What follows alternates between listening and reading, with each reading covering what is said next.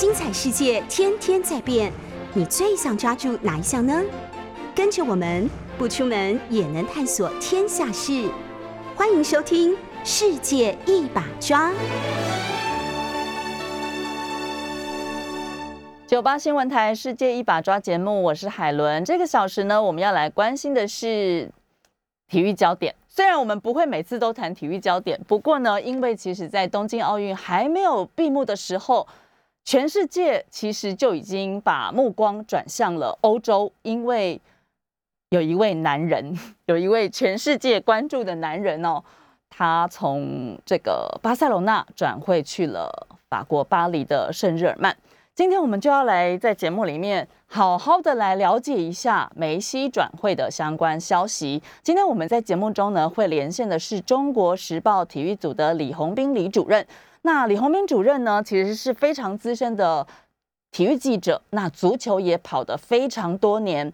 他在不久之前还出了一本书，是叫做《台湾足球六十年》。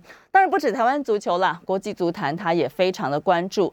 也常常担任我们足球赛的球评啊，所以欢迎大家一起加入我们。如果大家在这个电脑前面的话，也可以开 YouTube 一起来跟我们加入讨论。我们看到聊天室里面有朋友菲菲，嗨，你是不是也是梅西的粉丝呢？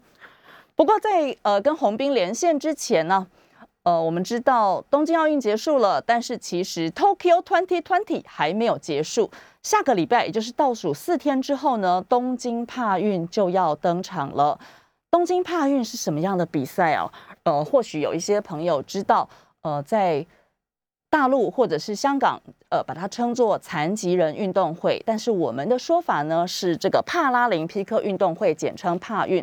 帕运呢是八月二十四号到九月五号举行。那因为受到日本疫情的影响哦，也是要闭门空场举办的情况。我也很期待它的开幕典礼，不过同时当然也真的很担心日本的疫情。大家可以看到每天的数字都在飙升。那这一次的帕运会呢，有二十二种运动，一共有五百三十九项的比赛。那中华队我们参加的有六种竞赛，一共有十位选手。中华队呢，呃，这一次参加的种类有哪些呢？包括了田径、游泳、桌球。桌球好像是我们这次的最大团哦，有健力。柔道还有羽球，刚刚提到羽球，羽球其实是在这一次的东京帕运才加入竞赛的项目的。还有这个新增的是跆拳道。另外呢，呃，过去其实帕运还有七人制足球的比赛以及帆船比赛，不过呢，这次的东京是取消了。那在这一次我们参与的。选手呢，里面有几位是过去也参与过帕运，而且拿过奖牌的哦。我自己非常熟悉的是柔道选手李凯琳，他其实是来自于柔道家族。呃，他的叔叔曾经拿过帕运的金牌哦。我们也一起来为我们的帕运选手加油。这次除了我们十位选手之外呢，还有八个教练。那后勤呢，一共有三十八人。其实前两天已经有四位的先遣部队已经前往东京了。那过两天，八月二十二号的时候呢，我们蔡总统会来帮我们的帕运代表团授旗。届时，这次好像应该也是首度会有这个帕运的呃比赛的转播，艾尔达跟公式，大家也可以一起来关注一下。在看帕运之前，我其实很想问大家一个问题哦，就是你们一百公尺跑步跑多几秒？如果大家。当当然，可能学生时代的时候，我们会去测量这个这个这个秒数啊。但是你可以去查一下帕运的一百公尺，呃，记录是多少？看到那个成绩，你真的会吓死，你真的会觉得说帕运的精彩程度啊，完全。真的不输奥运。有人说这个奥运呢是英雄诞生的地方，而帕运呢就是英雄汇集的地方。每一个参与帕运的选手都有很多很多的故事。当然讲到这个，因为最近每一个节目好像都在谈阿富汗嘛。呃，其实本来这一次阿富汗也有一位女性的选手，跆拳道选手，二十三岁而已，要去参加帕运的跆拳道比赛。那他如果成型的话，他就会成为史上第一位。他是拿外卡参赛的，但是呢，呃，由于这个阿富汗变天的关系，塔利班已经把大家知道，现在机场也不是每个人都能登上飞机的，所以呢，这个写下历史的这件事情，有可能会就因此而没有办法成真啊，所以也是蛮可惜的。讲到阿富汗，其实呃，最近大家都在谈阿富汗，但是其实我自己是蛮有感触的，因为我真的有阿富汗的朋友。他们是阿富汗的体育记者，有一位 BBC 的记者，还有在阿富汗的足球协会工作的朋友。那过去当然就是我们会在脸书上联系，但是其实确实也好长一段时间，就他们就都没有再 po 文了。我我真的也不知道该不该私讯他们，就是问一下他们现在的状况。但是我想，如果他们没有 po 文，应该也有他们无法 po 文的理由吧。总之就是希望我的朋友们也很安全。那透过运动，希望在运动赛会举办的期间，世界就是真的能够很和平哦。那回来讲到足球啊，大家知道其实一样的，明年就有世界杯的比赛了。那这次的世界杯是在中东的卡达，也是史上第一次世界杯在中东举行。而且特别的事情是，因为大家知道中东很热嘛，夏天是没有办法办这个比赛的。我曾经在前年去过一次卡达，其实也是去看世界杯的场馆。但是，呃，有意思的是哦，就是白天真的没有办法出门，所以我们都是等到一定要等到那个太阳下山、天黑了之后才出去。那我们真的到了那个世界杯的场馆去看，就真的会知道什么叫做有钱就是任性，真的是叹为观止的场馆。然后这次据说世界杯的所有八座场馆全部都有空调。大家可以想象吗？一个坐着就是几万人的那个那个场地，然后全部都是有空调，就从你的椅背后面，因为我真的就有坐在那里面过。然后，呃，大家可以想象，白天热的要命，可是我们晚上在那里看足球赛的时候，你会看看看看到，你就整个人非常冷，因为空调太强了。所以去那边你还是要带厚的衣服，这是非常难以想见的事情啊。或许我们未来有机会来跟大家好好谈一谈关于足球或者是世界杯的相关话题。那今天我们就呃要来连线的是我们中国时报体育组的李红斌李主任。红斌呢，刚刚有提到啊，他其实呢在体育媒体服务了非常久，然后呢他自己担任足球的球评，同时呢也出版了一本叫做《台湾足球六十年》的这个书哦。其实真我自己看这个书，我是非常感动的，因为其实男足、女足，然后他花了非常的心思，搜集了非常多的这个珍贵的史料跟照片，没有过去就没有现在。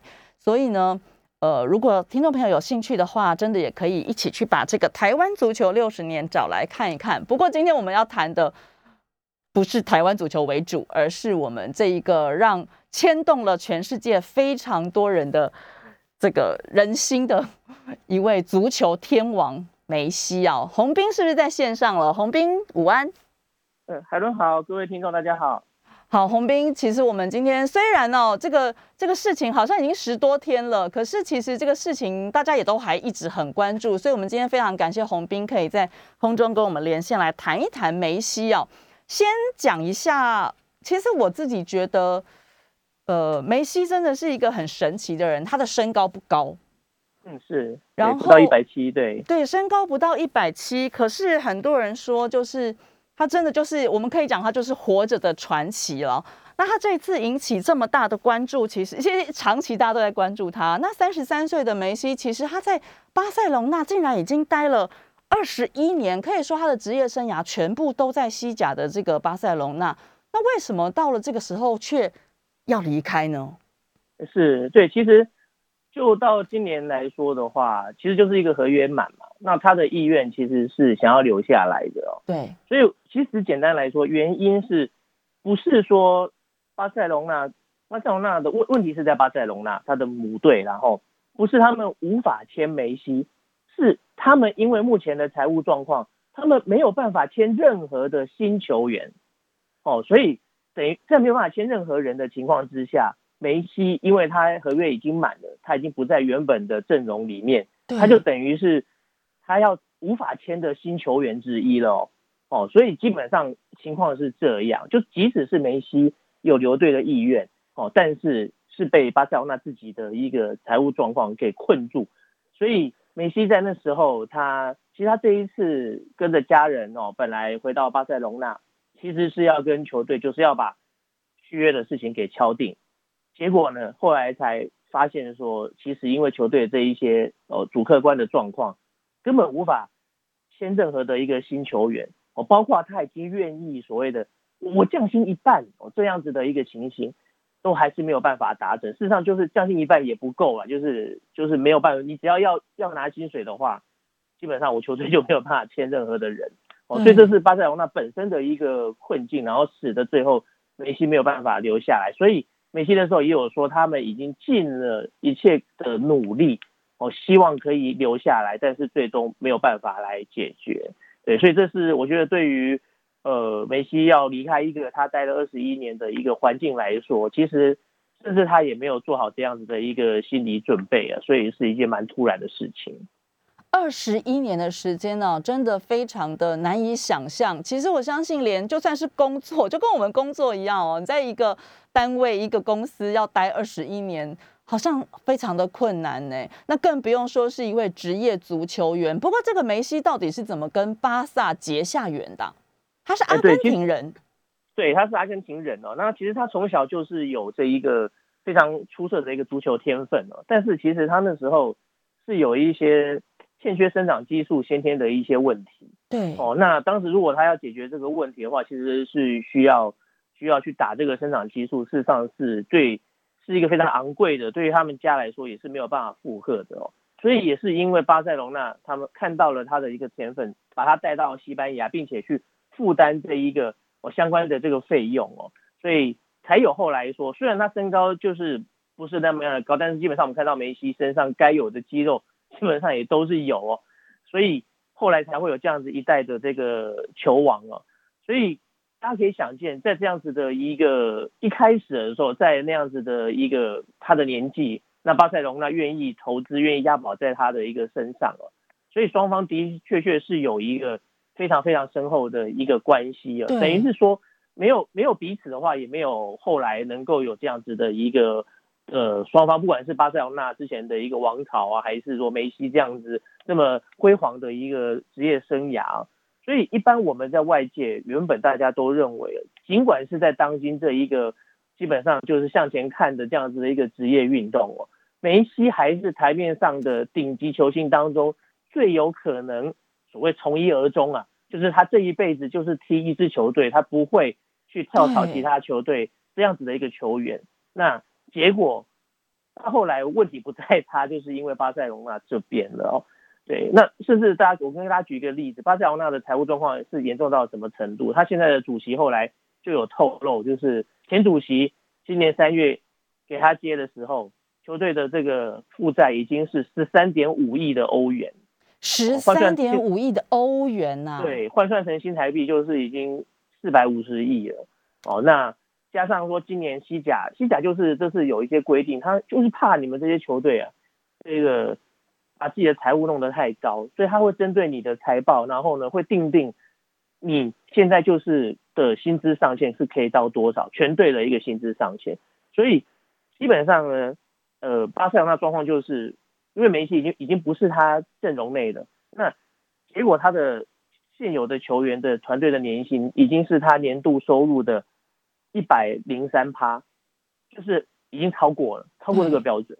所以他们其实，在上个礼拜新球季开打前，他们有赶紧签下两个球员。对。那这时候大家可能说，不是讲说不能签的吗？不然怎么会梅西留不下来？事实上是因为他们球队的另外一位也是元老，他叫做皮克。哦，可能翻皮克，他就是自愿接受了球队的减薪的方案，对，等于他把他的薪水腾出来，然后巴塞罗那想要再签两个新球员，我才能够这样子做到。那那 P K P K 的老婆就是很有名的艺人，就是小 Kira 夏吉拉哦，所以所以大家可能也知道他，就是他们也是因为世界杯结缘后来相恋哦，所以也可以想见，就是说。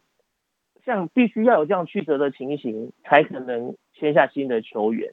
那我想梅西的事情的时候，呃，还没可能还没有想到这个解套方法。而且我相信梅西他也不愿意他球队当中的任何的队友为了要让他留下来而减薪。我觉得可能这个方案他也是不会接受。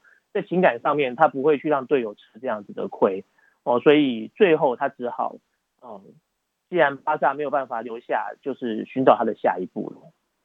但是，当然，现在跟这个巴黎圣日耳曼签下了二加一年的这个合约，但是还是想问一下，那未来还有机会回去吗？呃，我觉得，OK，机会应该是不大了。其实，我觉得对于双方来说的话，都是，其实对梅西来说，他就是想要把握，基本上以他的年纪，大概他评估也两到三年，他还可以有最好的一个状态。对，哦，那他希望还可以在足坛拿到一些。足以证明自己的一些成就，包括说他既然是效力于欧洲的足球俱乐部，就是要拿这个所谓的欧洲冠军联赛的冠军了。这是这个比赛呢，等于是欧洲的这个呃职业足球队的国际赛。我们一般讲的国际赛就是国家队哦，不管是就最近奥运的比赛，就是都是以国家为名义。没错，穿着国家队的战袍。对，像呃中华职棒以前有打亚洲职棒大赛，我们会跟日本、韩国的职棒队来打，这就是。职业队的国际赛哦，那其实，在欧洲来说，这已经是非常的成熟哦。他们每年的欧洲都会打出欧洲的职业队的冠军哦，这个就是欧冠联赛，那是各国联赛前几名的球队才有资格参加哦。所以他还是希望可以拿这个成绩。可是这几年哦，他在他在他跟巴塞隆纳都在这个比赛都是踢到铁板，那表示说球队的确各种的因素现在是有些卡关的情形。那也许该年轻化了，该去做整个盘整哦，包括巴塞罗那这一次他们的解决方式说，那我们可能要减少花钱去买这一些成名的球星，对，那我们要来继续要信任我们自己的他们非常好的一个青训系统，我可能过去这几年这个路走的有一点点偏了，造成自己钱花的多，但是成绩又没有出来，他可能要重新来过。那对梅西来说的话，他是我这两三年要找到一支。可以来冲击这个冠军的队伍，也许他们就是欠缺一些因素，然后呢，就是梅西的加入刚好可以双方宾主尽欢。那也所以在这种情况之下，巴黎圣日耳曼成了很快的就成为了一个他的选择。没有错，就是已经去了巴黎圣日耳曼，但是当然对。巴黎人，或者是说有人在讲说，是不是这个欧陆的足球版图因为梅西的这个转会啊，会不会有一些改变？但无论如何，就是对于情感上来说，呃，巴塞隆纳的球迷应该是完全的无法接受吧？对，那他们无法接受的，其实其实球迷就是这样嘛，大家喜欢梅西，然后也完全知道这次的事情不是梅西的问题，对，所以我觉得也很无法接受的来说，他们。不会生梅西的气哦。事实上，我相信他们都会祝福说：“哎，梅西，你你还能打嘛？对不对？那留不下来不是你的错哦，所以你应该去一个好的地方，祝福你。”那大家气的当然就是巴塞罗那这一边了。那当然，很多人就是说：“哎，这是前主席啊，前主席搞得债台高筑啊。”哦，所以现任主席在梅西走了之后，其实也被迫出来开记者会。那对，不管你是说，但是他的的确确。有人说这是不是丢包啊？这就丢到前主席身上。但是无论如何，他是把这一个财务状况确确实实的摊给大家看。哦，那对他来说，对巴塞罗那来说，而且巴塞罗那这支球队也还有蛮特别的地方哦。他是背后并没有财团、没有金主的一支足球俱乐部哦。对，所以他在运作上面哦，其实哦，他可能要他的这个会员的一个制度，会员来缴会费，所以他们选主席是很重要的一环。哦，然后呢？另外，他们在整个经营上面，怎么有赞助商，然后等等的比赛收入、广告收入、门票收入。所以这两年，其实前主席在玩这个财务杠杆，这个本来就是存在的。但是这两年因为 COVID-19 这个疫情的关系，基本上，尤其是去年的比赛，只好闭门进行，对，没有观众入场。那对于这一支背后并没有财团金主。的这一个足球俱乐部来说，没有观众入场，对他的一个伤害是非常的大。那另外呢，还有没有观众入场，就表示你的球球呃商品收入哦，一定也会有非常大的一个影响。那对巴萨来说，其实就是让他们雪上加霜的一一件事情了。对，而且如果现在这个重量级的球星梅西转会，当然是不得不的结果，但是。势必后续还是会有一些影响哦，让我们可以继续观察下去。讲到梅西的高人气啊，其实真的是不用多说。其实，呃，在今天节目之前，我特别查了一下，如果我们讲不要去讲这个什么多少钱，或者是我们来看一下 IG，我我不确定是不是我们的听众朋友每个人都有这个 IG 的账号，然后你有没有追踪梅西啊？但是，呃，看了一下。如果以 I G 的账号的排行榜，就是粉丝追踪的排行榜来看的话，呃，第一名就是当然就是 Instagram 自己本身哦。但是如果以个人来说的话，哇，第一名其实就是足球的运动员，是我们葡萄牙的 C 罗，他有三点二亿的粉丝追踪，我好难想象这个数字。但是我们梅西也不遑多让哦，他的 I G 呢是名列第七名。就是如果 C 罗算第二名的话，他就是第七名。然后呢，他有二点五亿的粉丝。那当然，这个转会前后的一些 po 文啊，哇，随便一个 po 文也其实没有很随便。但是那个 po 文的按赞数，大家知道 IG 是按一个爱心嘛，两千万人以上就是一篇。我我觉得这个也是非常让人觉得说，足球运动或者是这些我们讲的足球明星，他们在全世界的影响力真的是非常非常的大的。洪斌，你自己其实你是巴萨球迷吗？呃，我有我有去过巴塞罗那采访，然后当时有机会是访问到内马尔，哦，就是巴西的这个球星。然后呢，其实内马尔现在跟梅西是在。巴黎圣日耳曼就是简称 PSG 啊，已经又又重新重续前缘了。对对，那原本的话，这个内马尔是他他现在他之前在呃巴萨的时候，他穿十一号，梅西穿十号。对哦，那后来他跳槽到巴黎圣日耳曼，那他就穿了代表王牌攻击手的十号球衣嘛，在足球界基本上是这样。所以其实梅西过来的时候，据大家很关心啊，梅西要穿几号啊？呀，对不对？梅西到哪里不穿十号，对吗？哎，那据说内马尔说，哎，他愿意把十号球衣让给梅西，让给梅西。对，但是后来梅西也是婉拒了，这个他就后来他选择了三十号球衣。那大家又说啊，这三十号球衣太有意义了，因为这是二零零四年了，梅西第一次呢代表巴塞罗那上这个西甲的这个舞台的时候，他所穿的背号。毕竟他那时候还是非常非常年轻的球员，而那个时候呢，巴塞罗那阵中穿十号球衣的人也是很有名。是我们可能翻小罗纳度，就是 Ronaldinho 哦，这一位球星，这位巴西的这个球星哦，也是前世界足球先生呢。三十号球衣到底有哪些精彩的故事呢？我们要休息一下，在广告之后，我们要继续来连线我们李红斌主任，继续来聊一聊关于梅西重要的故事。稍微休息一下，回到世界一把抓。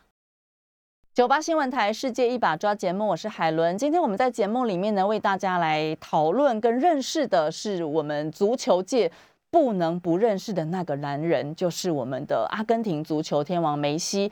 梅西呢，在不久之前被迫离开了西甲足球俱乐部巴塞隆纳，然后转会到了巴黎圣日耳曼这个球会啊。呃，刚刚其实洪斌，我们今天连线的是中国时报体育组的李洪斌主任。洪斌刚刚有提到说，他曾经去过巴塞罗那采访哦。稍后我们来聊聊洪斌的采访经验。不过我们先回来梅西的这个主题哦。呃，梅西刚刚洪斌也告诉我们了，原本内马尔是要把十号的这个球衣要让给梅西，但是梅西婉拒了，选择了三十号的球衣。不过没有想到，这个三十号球衣是不是大热卖，而且卖到现在号称叫做全球断货？对。呃，据说这个 Messi 加盟之后，这个 PSG 巴黎圣日耳曼已经卖出一百万件他的三十号球衣哦。这么短的时间就卖出了一百万的球衣，可见他的这个太红了。对，那真的是给你看到他去到花都，那整个巴黎的球迷，从机场到他下榻的饭店，到他在这一个王子球场办的记者会哦，他还没有坐下来，然后呢，都还可以。就因为都有球迷在欢呼我，他就稍微质疑一下，才坐下来来展开这个记者会，就可以知道这个巴黎的球迷对他真的是疯狂的欢迎他啊。那一百万件是个什么样的一个概念呢？可能就他大家可能不太能够感受，跟大家再分享一个数字啊。据说巴黎圣日耳曼去年总共哦才卖八十万件球衣。你说整队整年对对对才卖了八十万件，现在梅西一个人。对，就把全队给 KO 了。当然，这个数字是有意思的，值得我们去了解一下。就是说，其实作为球迷，大家有收球衣习惯的，其实你也会知道哦，基本上你不会同一支球队的衣服，你不会一直买啦。对，哦，对，所以有时候的确确哦，没有一些新的刺激哦，球队要卖球衣这个部分哦，不太容易呀。哦，因为我买了一件了嘛，虽然虽然大家都知道，每年球衣球队一定都会想尽办法要改版。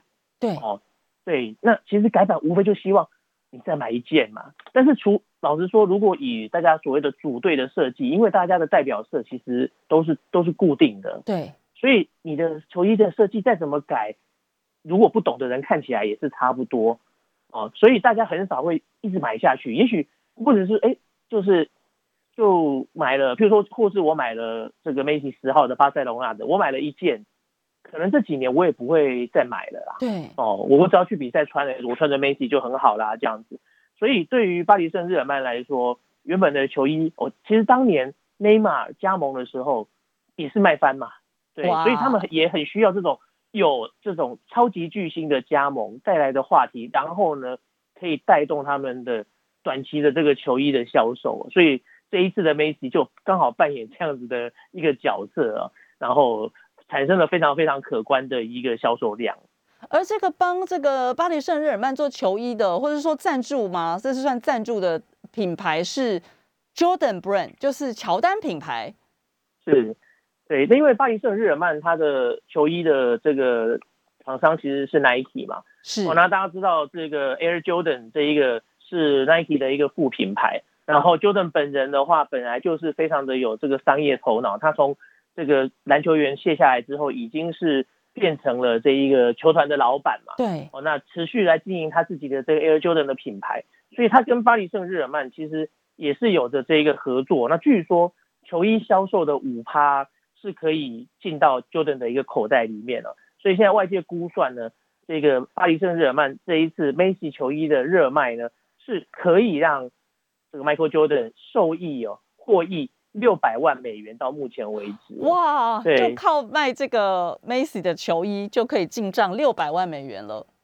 是，对。那这三十号球衣的话呢，甚至大家原本在体坛不要忘记了，也不是只也有别的三十号很有名的，就是金州勇士的这一个这个射手的 Curry 啊。对，Stephen Curry。当时对梅西在选择的三十号球衣的时候，其实 Curry 也是在社群网站上面 po 文，就说你看。三十号球衣很抢手的哦，就是他也非常的荣幸，也非常的开心的。这个 Messi 的三十号是正确的选择，所以感觉上不管是哦在足球界，还是说跟篮球之间，Messi 他这一次的转会都产生了一个互相拉抬的一个重效，所以成为一个全球瞩目的话题。没错，过去我们如果买足球，就不管是不是足球迷，有时候搭着一个热潮，可能去买球衣的话，好像正常也就是买十号嘛。反正你不管，除非你有死忠的支持者，不然现在好像哎，买三十号才是最夯、最热门的这个这个选择啊。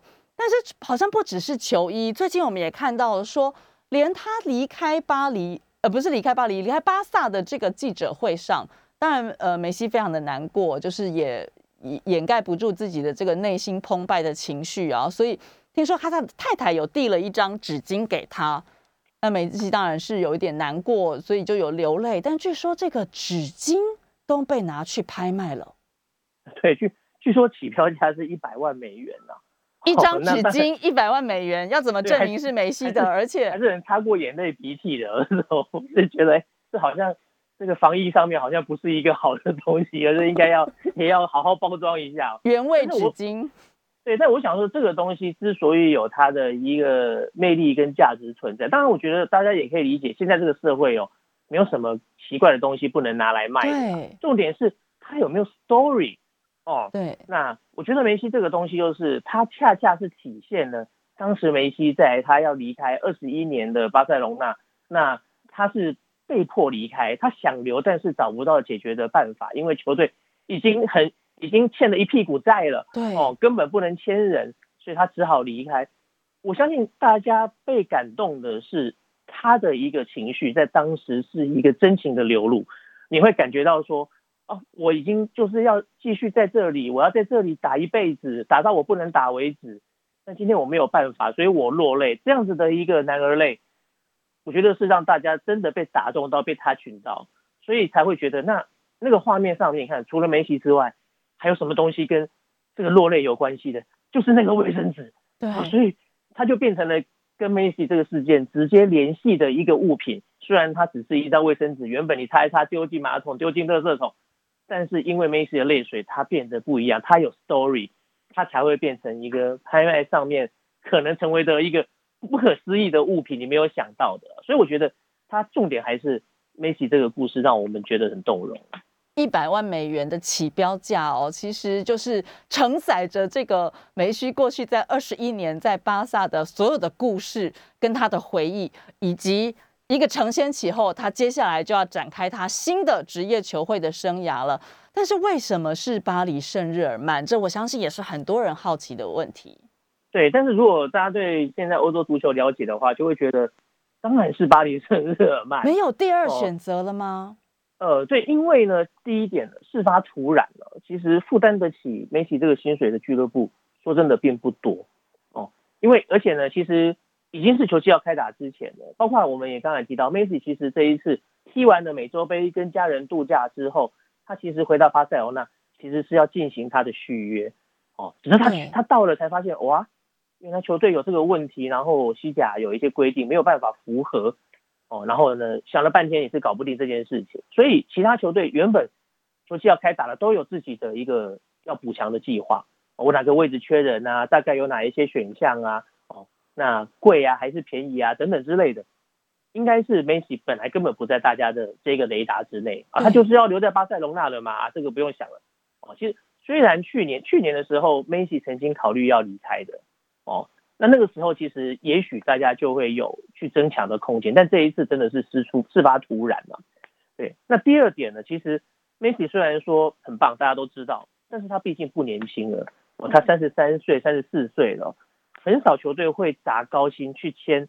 这样子年纪的一个足球员，除非说你是有一个特定的目标哦，然后呢，认为这个球员就是你欠的那一个拼图，然后也许我们来签一个短约，来达成这一件我过去没有办法做到的事情。那很显然的，对于这一个巴塞隆纳，对于这个巴黎圣日耳曼来说，他们就是觉得，哎，我其实这几年砸了多少钱呢？梅西就是我们要拿欧冠了所欠缺的最后一片拼图哦。然后呢，对梅西来说，我还当打之年，我我已经高峰就剩这两三年了。对，可能明年世界杯我也要冲一下，但是呢，我也还想要再证明我自己。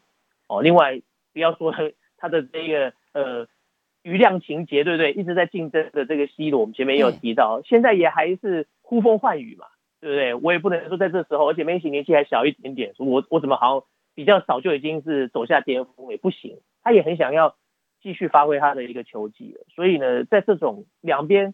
都需要彼此的情况之下，能够很迅速的来达成的这一个加盟的一个共识。那另外我们再来做一个比较，为什么是巴黎圣日耳曼？对，我们前面提到了巴塞隆纳是一支背后没有财团支持的足球俱乐部。对，那 PSG 背后的老板，天哪，是卡达体育投资集团。哦，那真的是有钱到这个，这一。名字一讲出来就有金光闪闪的感觉。对，因为它是一支由国家主权基金操盘的足球队，所以相较之下，你人家只是一个这些会员们，然后呢每年在那边选主席，然后交会费，然后去运作这这样子的一个足球俱乐部，就是靠足球来营运。结果呢，其实 PSG 背后这边是一个国家的主权基金在挺它，所以这几年其实 PSG 砸在买球员的这一个动作上面，早就已经不是新闻了。他的一个大手笔，他也是欧洲少数几支哦，基本上砸钱不会不不会眨眼的这样子的一个豪门球队啊，是个富爸爸了哦。所以这样子梅西这样子的一个超级球星啊，大概这种时间呢，也只有这个富爸爸能够出得起这一笔钱了。刚刚洪斌提到的卡达体育投资集团呢，其实也就是因为他们真的是实力雄厚。那在这个疫情的冲击之下，似乎他们相较于别人也相对的，好像不那么受到影响哦。当然，在这个时刻能够呃，就是把梅西带到了巴黎来。那巴黎人，我想应该其实大家也都看到了那一段时间的新闻报道，完全的疯狂的状态啊。那也让梅西跟他的昔日的队友内马尔又重新在这个球队聚首了。但是到底两个人的重逢，或者是说跟整支球队的磨合，会是如何的情况呢？也是大家继续关注的焦点。刚刚我们在节目里面其实也不断的提到了一个名字，就是 C 罗。呃，其实一定的谈梅西就不会不谈到 C 罗。呃，C 罗其实刚刚也提到他的。I 光是 IG 的这个粉丝就有三点二亿人然后是在 IG 排行榜上的榜首。那最近有一个话题就是说，那接下来这个巴黎圣日耳曼有没有可能把梅西跟 C 罗变成同队的队友呢？过去也很多人常常会一直把这两位超级球星拿来比较。那洪斌又认为这两个人到底？哎，谁比较厉害呢？我们稍微休息一下广告之后，再回到世界一把抓，继续来认识你不能不认识的男人梅西和 C 罗。世界一把抓，今天我们来谈的是你不能不认识的男人梅西。事实上，在台湾我们非常喜欢的运动是棒球，可是，在世界上，如果你在世界交朋友的时候，大家都会说，世界第一的运动就是足球了。而在足坛里面呢，其实一直以来陆续有一些传奇人物，而梅西可以说就是活着的传奇了。今天我们非常荣幸能够在节目中电话连线中国时报体育组的李洪斌主任，来跟我们谈谈这位传奇的男人梅西。所以这个阶段就请洪斌来跟我们分析一下哦，就是梅西加 C 罗同队。是有可能成真的吗？那这两个人在洪斌的心目中又各有什么特色呢？呃，同队的话，我觉得还是在大概只存在我们打游戏的这一个自己的组合里面哦。我觉得这个事情基本上还是大家喜欢炒新闻啊，脑补的一个这个这个情况比较多啦哦。那主要的原因其实其实 C 罗目前跟他效力的意甲尤文图斯合约是还有一年的。对，所以他跟梅西的情况不一样，梅西就是合约满了，然后他成为一个自由球员，然后只是哦，他这个巴塞罗那这个一些状况，他没有办法留队。那其实他可以选择他要去的地方，只要对方付的薪水、各的条件能够配合得上。那 C 罗目前是有合约在身的，对，哦，那所以情况不一样喽。其他球队如果我今天是要去挖 C 罗的话，我我要去得到 C 罗。我就得要支付所谓的转会费来补偿他的一个母队，哦，那这一点来说，对于目前在这个 COVID-19 疫情，大家基本上口袋都不算充裕的情况之下，本身就是一个难度了，哦，再加上呢，我们刚刚讲到梅西也三十三、三十四岁了，C 罗也三十五岁了，对，哦，如果我们要挖找一个高龄的球员，然后出高薪，我刚刚讲过已经是不太可能了，因为大家基本上都会想说，哎，我找一个球员能够用多久？哦，这样子一个概念，整个足坛还是年轻化的一个方方向比较多嘛，还是会考虑投资报酬率。对，那我今天天哪，我今天签了一个三十四岁，我现在再签一个三十五岁的，对，所以而且这是光是这一点来说，本来可能性就不高。然后呢，再加上其实现在你有梅西，有内马尔，还有另外一个在二十岁左右的这一个。超级的新人哦，也是上一届世界杯二零一八年拿到最佳年轻球员的姆巴佩哦，他也是如日中天呐。你说我一定要首先来 C 罗，如果要来，我已经前面已经摆不下了。那难道我要把年轻的未来性十足的不要，然后呢想用 C 罗来顶他吗？这也是一个不太合理的一个盘算哈。除非说有的人你留不住了，你要找人来顶。哦，那当然，这也是为什么可能外界会有一些猜测的原因呢？就是因为姆巴佩啊，也曾经吵过他要离队，想要去西甲的豪门皇家马德里。是哦，所以外界其实都是这样子捕风捉影啊，还说大家有没有看到梅西加盟了，全巴黎哦，每个人都欢声雷动，只有一个人都没有表示啊。哦，就是姆巴佩啊。哦，就是，我觉得只是一当下啦，后来是拥抱啊等等的画面也都有。就是传的好像说，姆姆巴佩就是想走嘛，所以梅西来他也没有很高兴啊，哦等等之类的。那所以这个东西最后其实近期姆巴佩这边好像也是表示说他不会在今年夏天离开了嘛，哦，所以等等的这个传闻。如如果姆巴佩真的跳槽，那巴黎圣日耳曼会不会去挖 C 罗？我觉得这下一步你就还有得讲。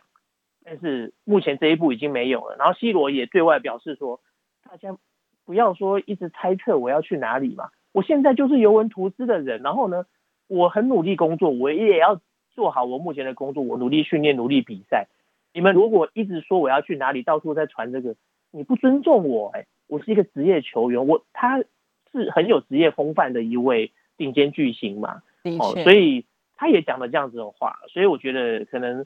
毕竟，尤其是到八月底的话，基本上这个转会的橱窗，因为在足球这边并不是随时都可以有球员的呃加入或或离开的哦，都有相关的规定了。所以，我想这相关的话题，呃，应该很快就会呃画下句点了。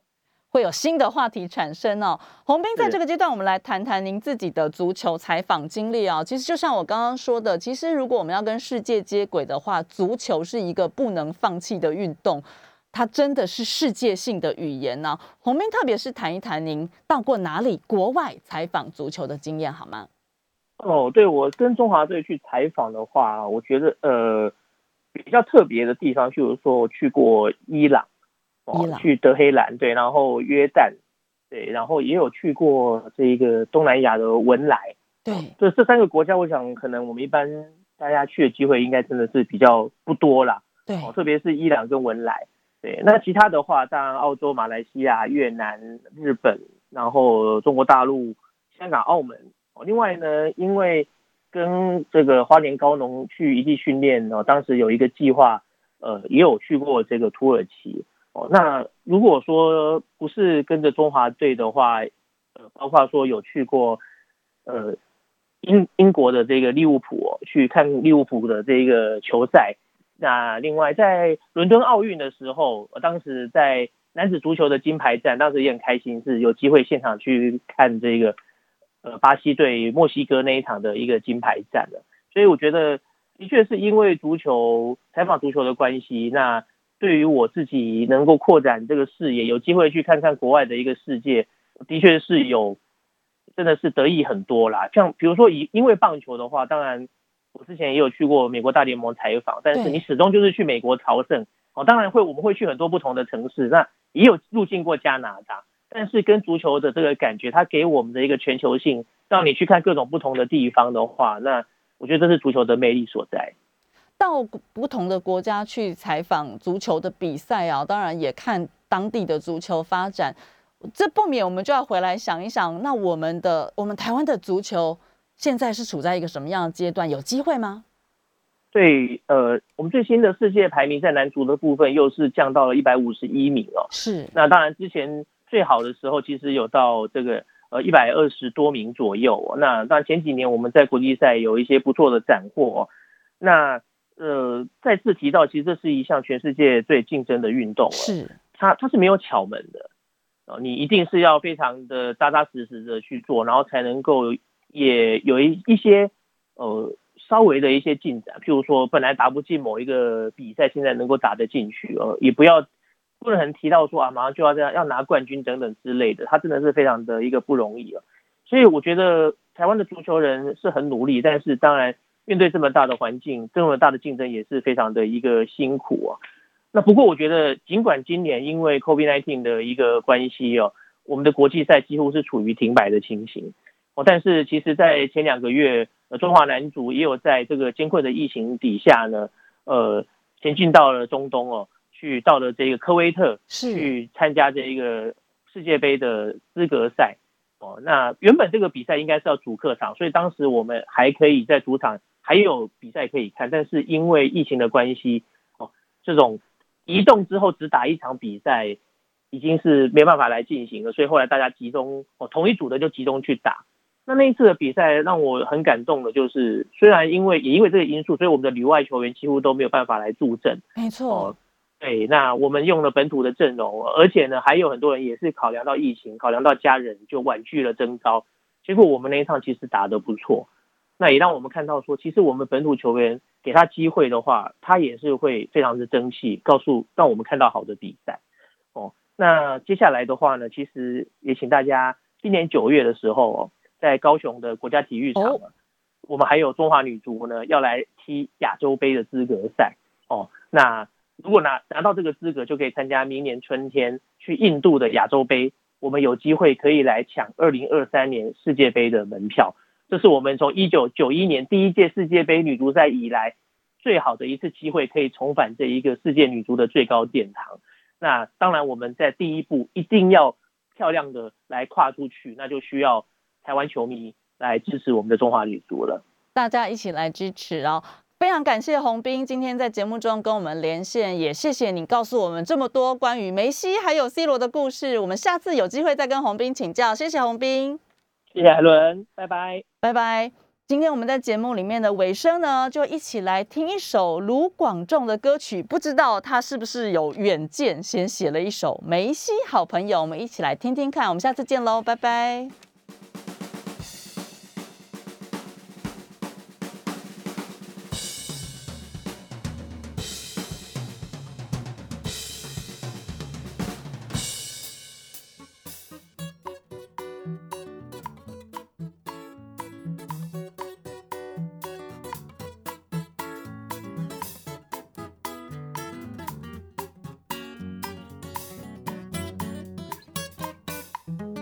我应该要怎么做，你才不会讨厌我？你喜欢喝的饮料是什么？